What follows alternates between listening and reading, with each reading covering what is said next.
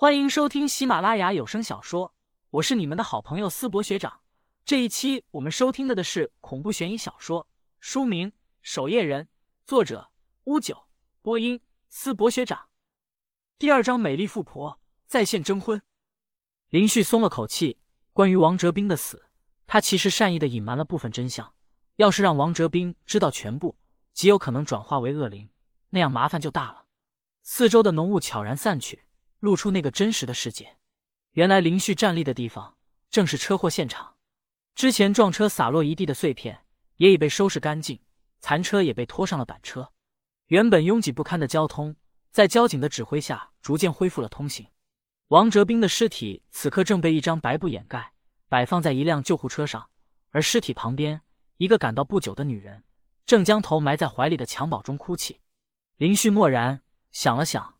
从身上抽出一张白纸，掏出水笔，在上面写道：“王大哥的遗言是给孩子取名王杨柳，他希望你能照顾好孩子，并早日改嫁，不要因为他拖累了自己的后半辈子。”写完，林旭将纸条折成一只千纸鹤，假装路过，在众人都没注意的时候，将纸鹤放入到那个可怜女人的上衣口袋。警官，不关我的事啊，我只想就近过一下马路。谁会想到发生这样的事情啊？远处，一位年迈的老妪正在撇清自己的关系，最后还忍不住问：“不用赔钱吧？我有心脏病的，要我赔钱的话，我的心脏可是承受不起。”交警耐着性子，和颜悦色的说道：“老太太，我们只是找你录取口供，该不该赔偿，那是由法律来判定的。”林旭看了眼那边，再次叹了口气，他唯一能做的。便是超度王哲斌，让他安然投胎。糟了，去学校报道的时间快迟到了。上港大学有着五十年的校龄，是东南地区数一数二的名校，拥有三个校区、三千教职人员。林旭赶到上港大学门外，天色已经彻底暗下来了。上港大学门外却很冷清，竟丝毫看不到开学的热闹景象。大学开学，怎么还没我高中开学热闹呢？就算是到了晚上，也不至于这么冷清吧？不知道邓世杰到了没？林旭拿出手机，给高中的死党邓世杰打去电话。喂，老林，什么事啊？邓和尚，你人呢？今天不是报道吗？林旭看着冷冷清清的校门问：“你什么时候到？”你秀逗了？等等！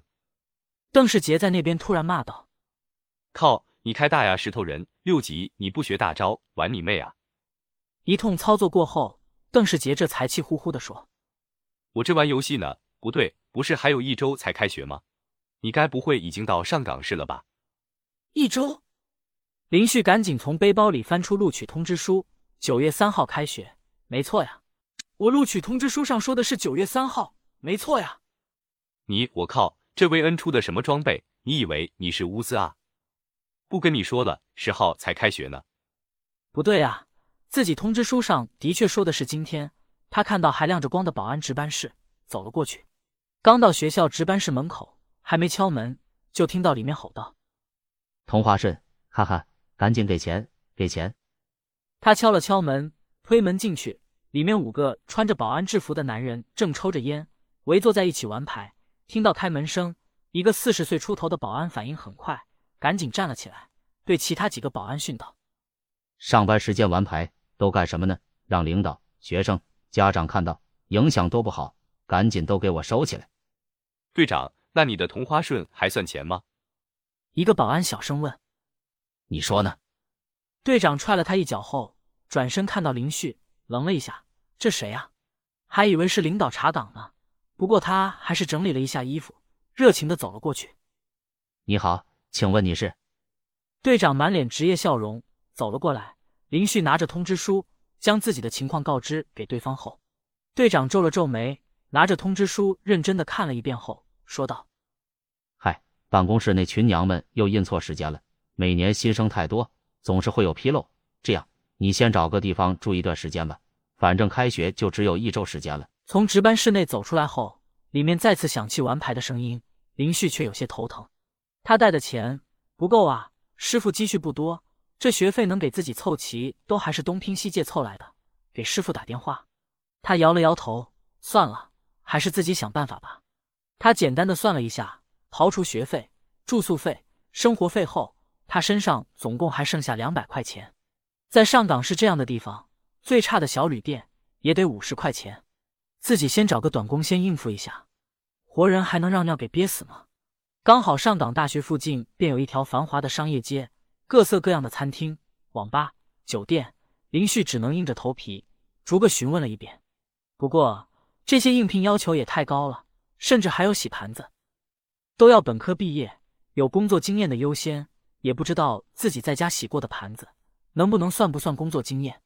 就算有些对学历没有要求，听说林旭只能做一周的时间，也纷纷表示不招。时间越来越晚。